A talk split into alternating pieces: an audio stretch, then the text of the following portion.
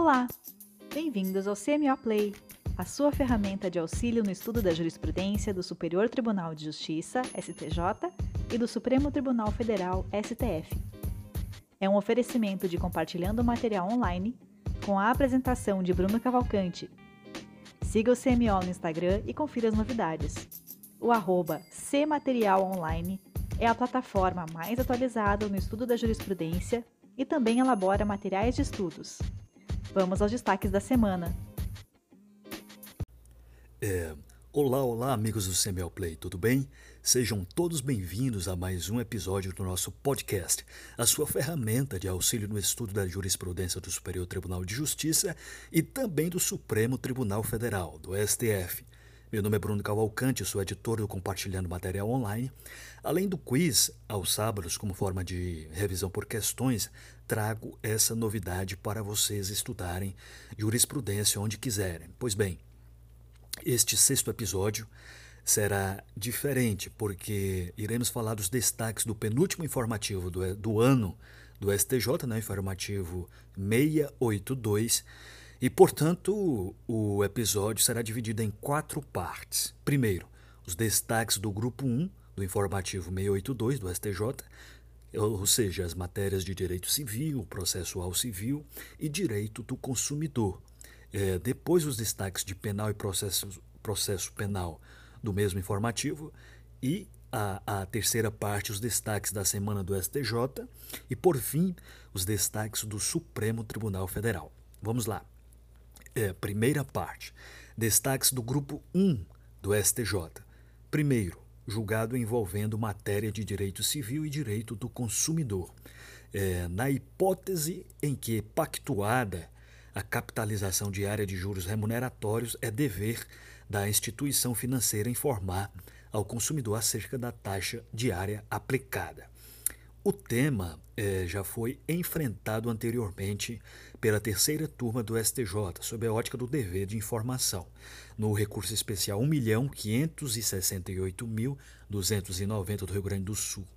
É, naquela sessão de julgamento, chegou-se à compreensão de que o consumidor tem direito à informação sobre a taxa diária de juros é, no caso de haver cláusula de capitalização diária, uma vez essa cláusula tem potencial para gerar incremento da dívida. Na ocasião do julgamento, decidiu-se, portanto, que a, a informação acerca da capitalização diária, sem indicação da respectiva taxa diária, subtrai do consumidor a possibilidade de estimar previamente a evolução da dívida e de aferir a equivalência entre a taxa diária e as taxas efetivas mensal e anual. A falta de previsão da taxa diária, portanto, é, dificulta a compreensão do consumidor acerca do alcance da capitalização diária, o que configura descumprimento do dever de informação, a teor da norma do artigo 46 do CDC, do Código de Defesa do Consumidor. É, o julgamento foi do recurso especial do RESP 1.826.463 de Santa Catarina. Portanto, na hipótese em que a pactuada a capitalização diária de juros remuneratórios, é dever da instituição financeira informar ao consumidor acerca da taxa diária aplicada. É, segundo julgado, também tratando de direito civil e direito do consumidor. É, o rol de procedimentos da Agência Nacional de Saúde Suplementar, ANS, é meramente exemplificativo.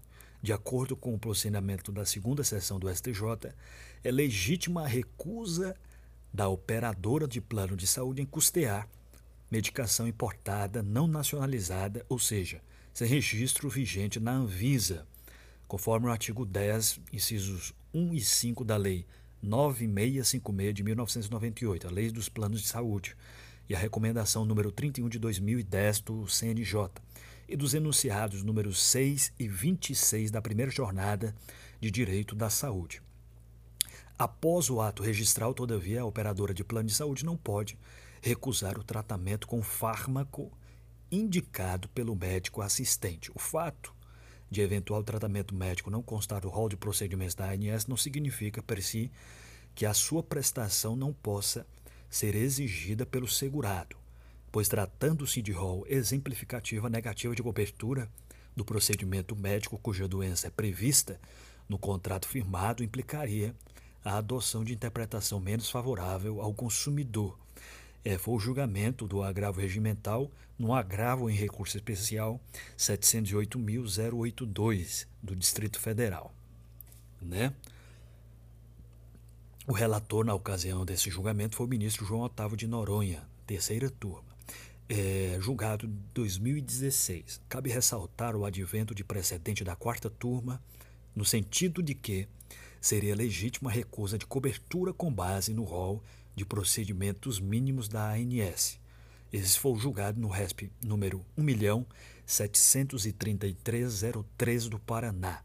Entretanto, esse precedente não vem sendo acompanhado pela terceira turma do STJ, que retificou o seu entendimento quanto ao caráter exemplificativo do referido rol de procedimentos. É, o julgamento mesmo foi do agravo é, de instrumento no recurso especial 1.874.078 do Pernambuco. Portanto, aqui é, de acordo com a terceira turma do STJ, o rol de procedimento da ANS é meramente exemplificativo, é o que vem sendo adotado. Terceiro julgado trata de direito civil. É, no contrato de prestação de serviços advocatícios, não é cabível a estipulação de multa pela denúncia, é, pela renúncia ou revogação unilateral do mandato. O Código de Ética e Disciplina da OAB ao dispor sobre as relações entre cliente e advogado, severa expressamente que o fundamento que as norteia é a confiança recíproca, de acordo com o artigo 10, em razão da relação de fidúcia entre advogado e cliente, considerando se tratar de contrato personalíssimo. O Código de Ética prevê no seu artigo 16, em relação ao advogado, a possibilidade de renúncia ao patrocínio, sem a necessidade de se fazer alusão ao motivo determinante, sendo o mesmo raciocínio a ser utilizado na hipótese de revogação unilateral do mandato por parte do cliente. Artigo 17. Assim, é, sobretudo pela possibilidade de quebra da fidúcia constante no pacto entre cliente e advogado, há o direito potestativo do patrono em renunciar ao patrocínio, sem prejuízo do cliente ser reparado por eventuais danos sofridos, bem como do cliente em revogar o mandato outorgado. Ao se levantar em conta, ao se levar em conta que a advocacia não é atividade mercantil e não vislumbra exclusivamente o lucro, bem como que a relação entre advogado e cliente é pautada na confiança de cunho recíproco, não é razoável, caso ocorra a ruptura do negócio jurídico por meio de renúncia ou revogação unilateral do mandato, que as partes fiquem vinculadas ao que fora pactuado sob a ameaça de cominação de penalidade. É, dessa forma, a revogação unilateral pelo cliente do mandato otorgado ao advogado é causa lícita de rescisão do contrato de prestação de serviços advocatícios, não ensejando o pagamento de multa prevista em a cláusula penal. A mesma lógica pode e deve ser aplicada também quando ocorrer o inverso, na hipótese de renúncia do mandato pelo causídico, Imperioso salientar que a cláusula penal existirá nos contratos de prestação de serviços advocatícios, contudo, adstrita às situações de mora ou inadimplemento, desde que respeitada a razoabilidade, sob pena de interferência judicial. Ademais, ocorrendo a revogação do mandato por, por parte do cliente, esse estará obrigado a pagar ao advogado a verba honorária de modo proporcional aos serviços então prestados. Foi, foi o julgamento no recurso especial do RESP 1.882.117 do Mato Grosso do Sul. Portanto, no contrato de prestação de serviço advocatício não é cabível a estipulação de multa pela renúncia ou revogação unilateral do mandato. Certo? É, quarto julgado, tratando de processo civil. É cabível o pedido de repetição do indébito em dobro previsto no artigo 940 do Código Civil em sede de embargos monitórios, tendo em vista que se admite nos embargos monitórios nos termos do artigo 702 parágrafo 1 do CPC de 2015, a alegação de qualquer matéria passiva de defesa no procedimento comum dessume-se que a aplicação da penalidade prevista no artigo 940 do Código Civil de 2002 pode ser abordada não só por meio de reconvenção de ação autônoma, mas também em sede de contestação. De fato, sob a égide do anterior Código Civil, que dispunha sobre a referida sanção em seu artigo 1531 da terceira e quarta turma é, do STJ, reconheceram que não há como restringir a aplicação da referida pena ao prévio requerimento demandado formulado por via exclusiva da reconvenção propositura de ação própria. Isso porque entendeu-se que a sanção para esse comportamento ilícito, não obstante tratar-se de norma de direito processual, tem por objetivo punir o abuso do exercício do direito de ação, em típica repressão a ilícitos processuais. É, desse modo, seguindo-se os precedentes da Corte Superior, do STJ, que se formaram sob a égide do Código Civil de 1916, mas que devem ser mantidos com relação ao artigo 940 do Código Civil de 2002, a condenação ao pagamento em dobro do valor indevidamente cobrado pode ser formulada em qualquer via processual, inclusive em sede de embargos à execução, embargos monitórios ou reconvenção, prescindindo de ação própria para tanto.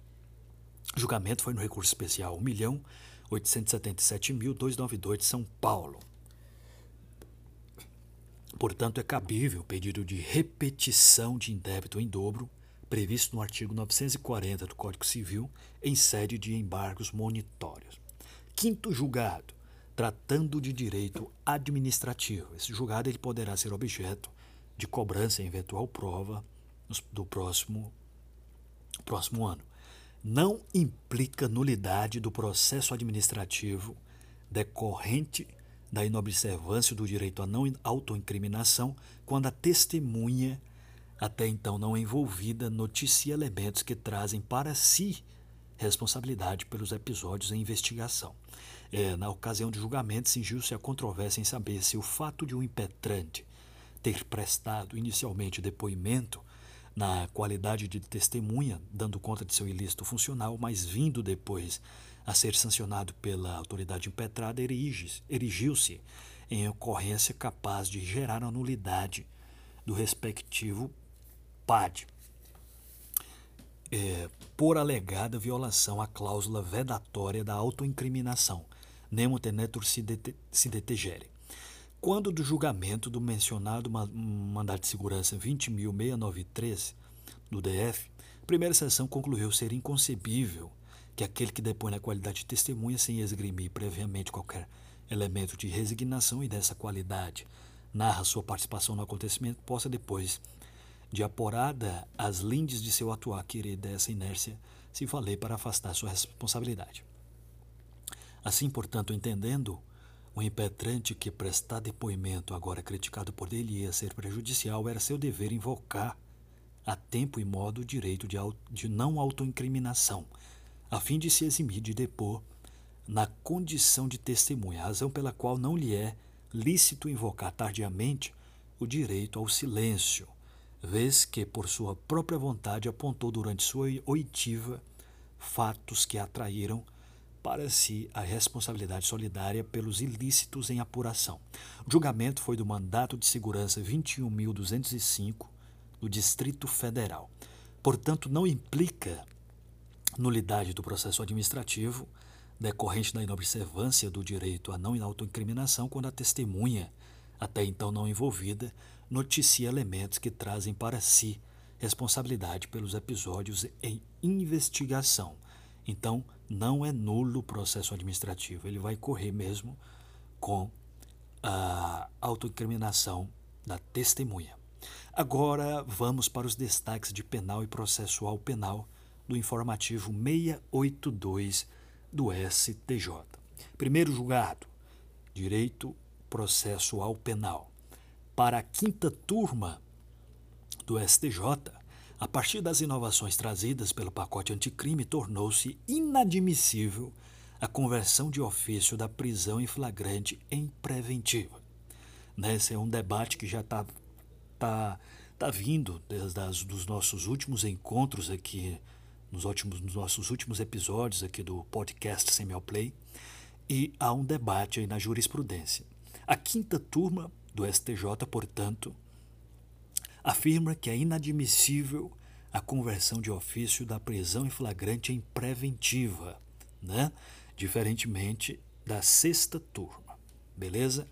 A lei, no, a lei número 13.964 de 2019, lei do pacote anticrime, promoveu diversas alterações processuais, deixando clara a intenção do legislador de retirar do magistrado qualquer possibilidade de decretação ex officio da prisão preventiva. O anterior posicionamento desta Corte, no sentido de que não há nulidade na hipótese em que o magistrado de ofício, sem prévia provocação da autoridade policial do órgão ministerial, converte a prisão em flagrante em preventiva, merece nova ponderação em razão das modificações trazidas pela referida lei, já que parece evidente a intenção legislativa de buscar a efetivação de sistema penal acusatório.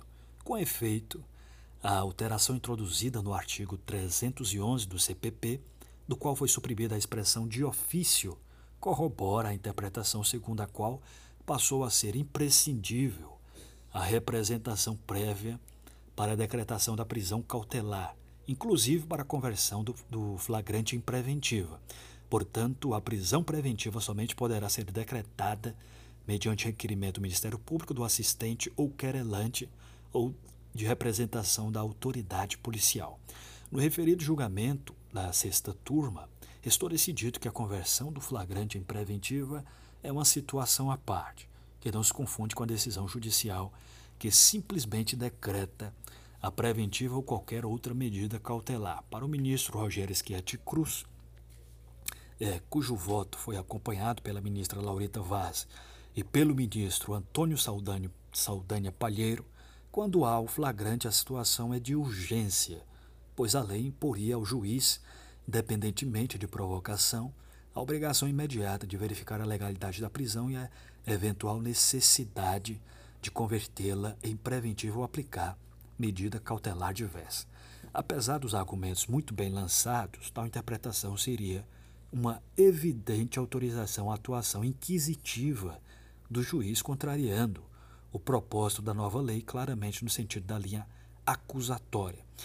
Este, julgamento foi do habeas corpus 590.039 de Goiás. O relator foi o ministro Ribeiro Dantas. Portanto, para a quinta turma, é, é inadmissível a conversão de ofício da prisão em flagrante em preventiva.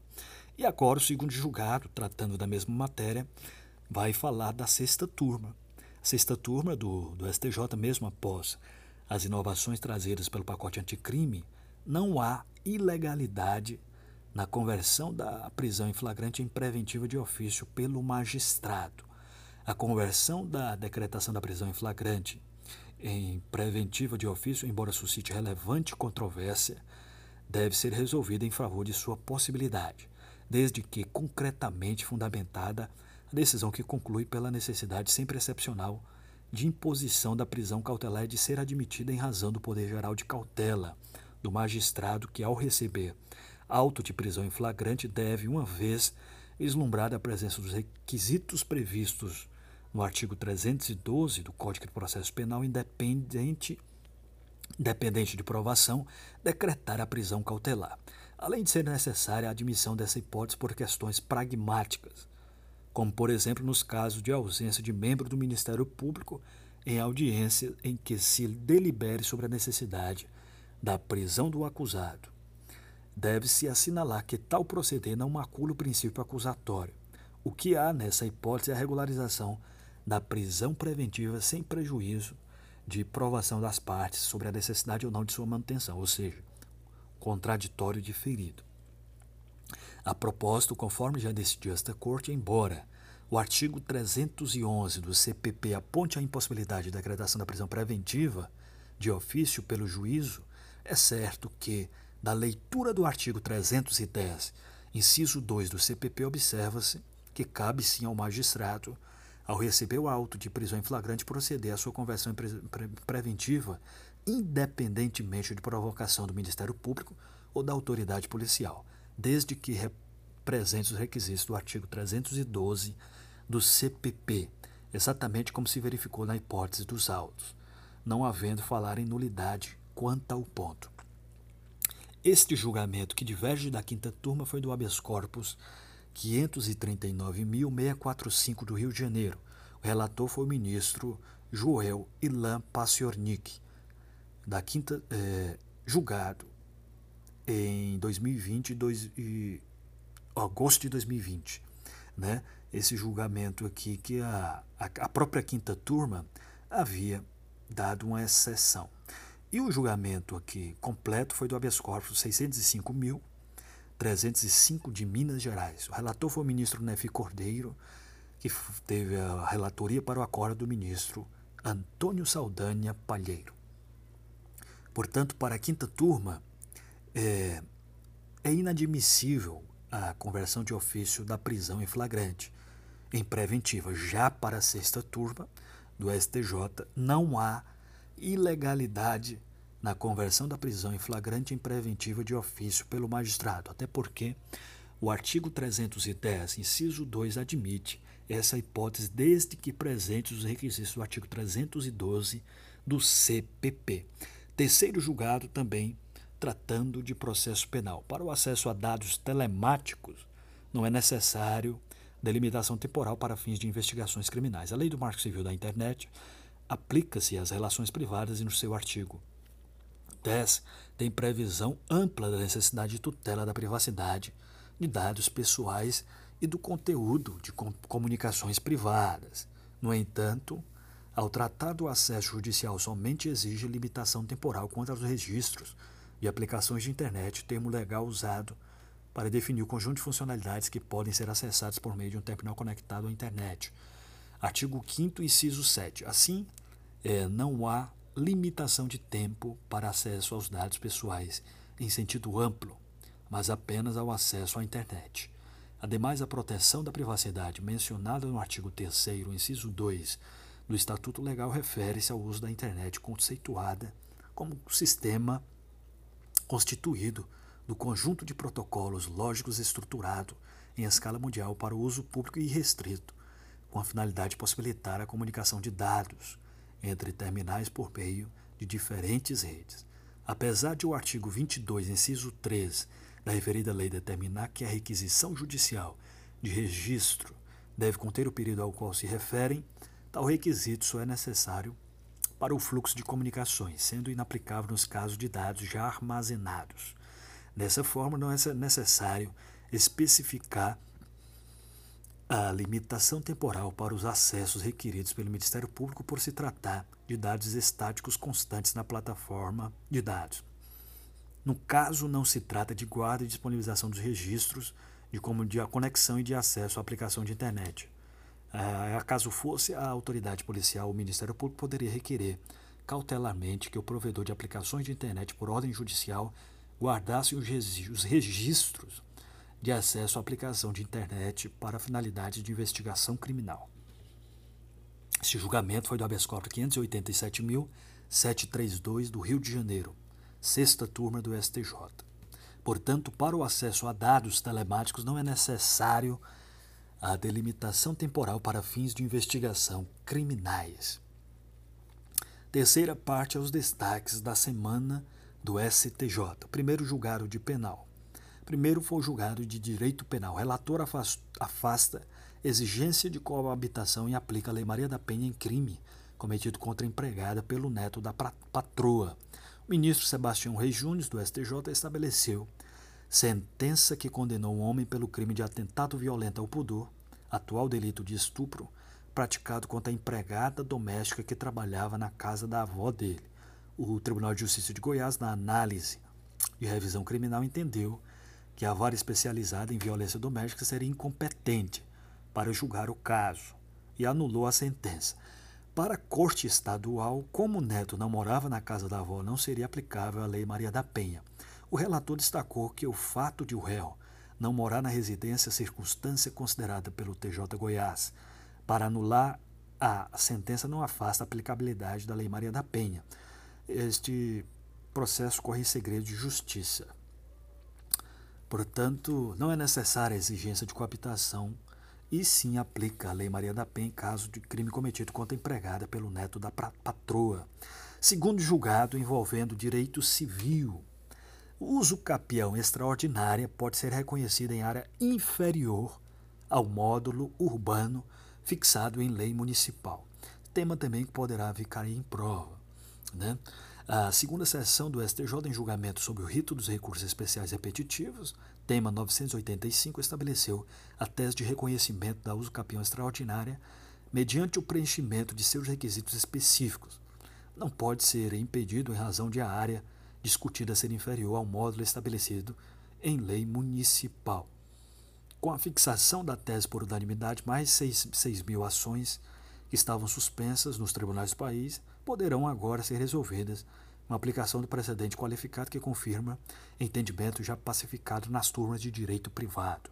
Além disso, o colegiado levou em consideração o precedente do STF no recurso extraordinário 422.349, segundo o qual, preenchidos os requisitos do artigo 183 da Constituição, o reconhecimento do direito ao uso capião especial urbana não pode ser impedido por legislação infraconstitucional que estabeleça módulos, módulos urbanos na área em que o imóvel estará, está situado.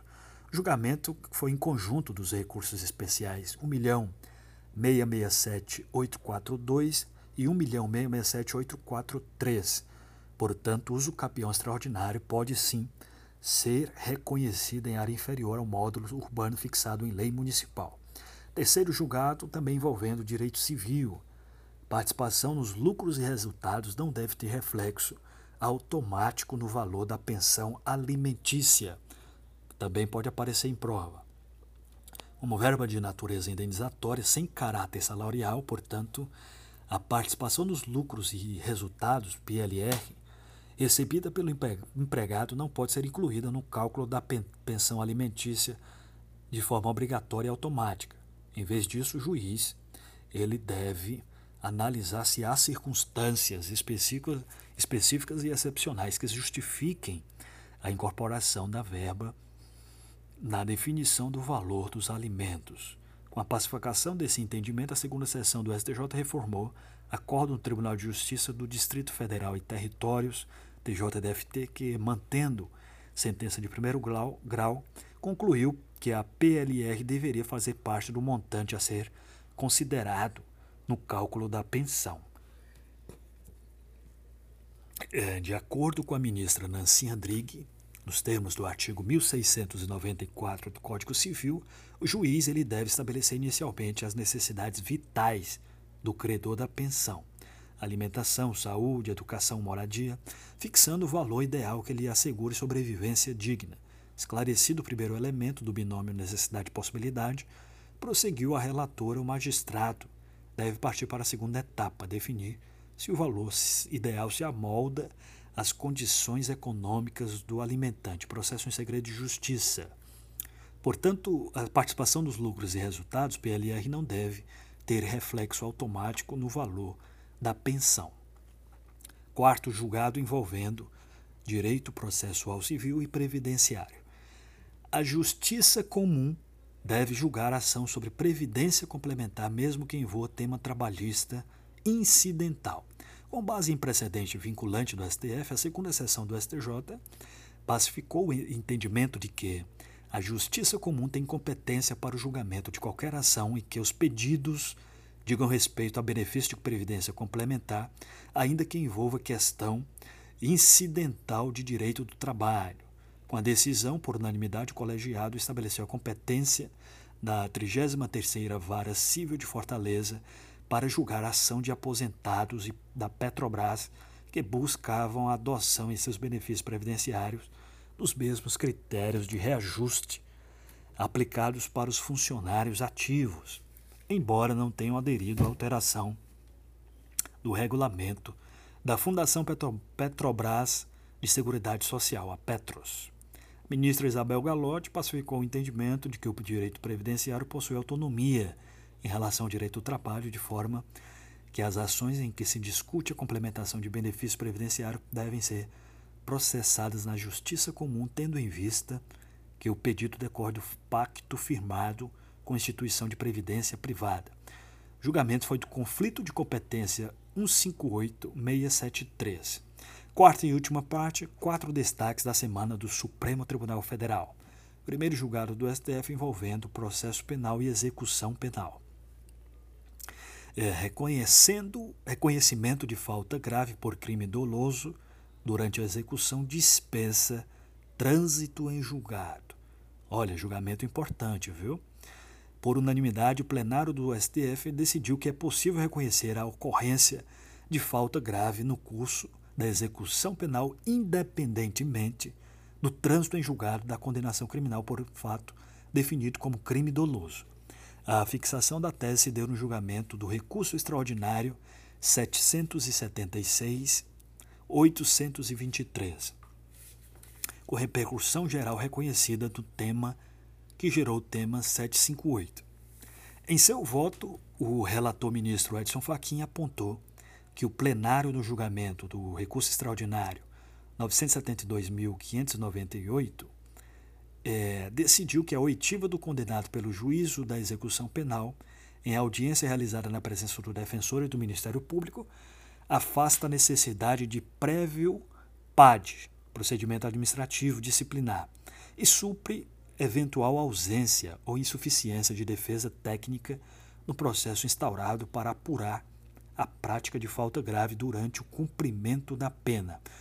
Portanto, reconhecimento de falta grave por crime doloso durante a execução dispensa trânsito em julgado. Segundo julgado do STF, também envolvendo o tema de processo penal. Julgamento de crimes de menor potencial ofensivo pela justiça comum é constitucional. Outro julgamento importante. O Supremo Tribunal Federal declarou a constitucionalidade dos dispositivos legais que permitem o deslocamento de causa da competência dos juizados especiais criminais para a justiça comum ou para o tribunal do júri, em caso de situação processual de conexão e continência. Na sessão virtual, né, o plenário, por unanimidade, julgou improcedente a ação direta de inconstitucionalidade AD 5264, ajuizada pela Procuradoria-Geral da República, o objeto da ação eram os artigos 1 e 2 da Lei 11.313 de 2006, que alteraram o artigo 60 da Lei dos Juizados Especiais e o artigo 2 da Lei de Juizados Especiais Federais. A PGR argumentava que os dispositivos violavam o princípio do juiz natural, inciso 1 do artigo 98 da Constituição da República, que trata do julgamento pelos juizados especiais criminais de infrações de menor potencial ofensivo, com contravenções penais e crimes com pena máxima não superior a dois anos. Os ministros acompanharam o voto da relatora ministra Carmen Lúcia, que afirmou que a Constituição Federal não torna os juizados especiais criminais instâncias exclusivas para o julgamento de infrações de menor potencial ofensivo, mas garante a esse tipo de crime a observância do procedimento célere dos institutos despenalizadores previstos na Lei 9.099 de 95.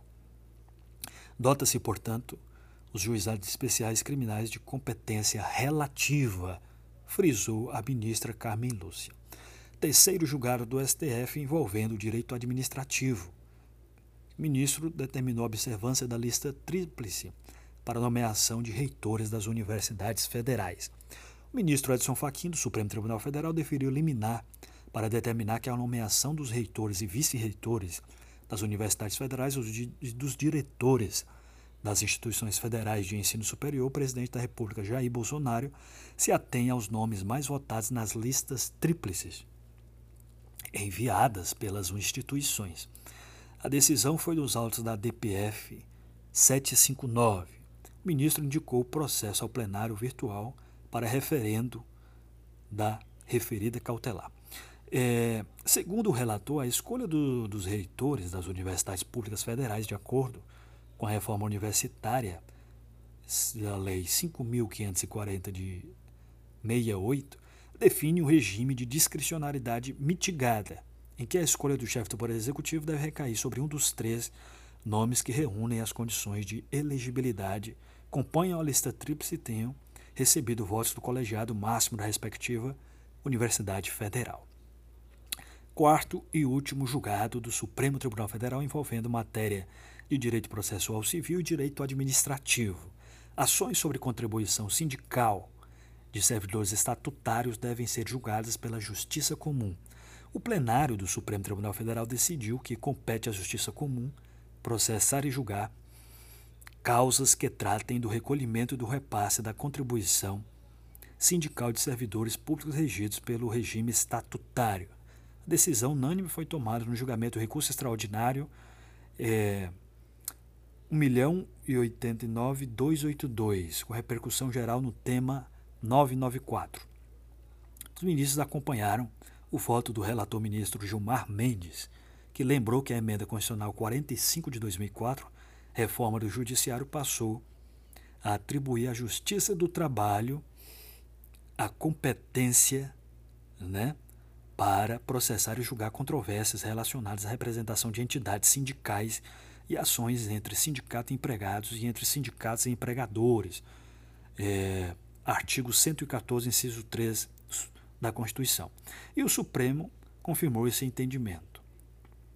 No julgamento da medida cautelar, na de 3395, o plenário afastou a interpretação ao inciso 1 do artigo 114 da Constituição da República, que incluísse a competência da Justiça do Trabalho a apreciação de causas instauradas entre o poder público e os servidores a ele vinculados por relação de ordem estatutário jurídico administrativa. Né? Portanto, ações sobre contribuição sindical de servidores estatutários devem ser julgadas pela Justiça Comum. É isso aí, pessoal. Estamos de volta com os principais destaques da semana é, do STJ e do STF. Espero que tenham gostado. Lembrando que estamos atualizando os nossos e-books, né? o caderno de jurisprudência em questões e o nosso e-book do quadro comparativo do pacote anticrime e dos comentários também.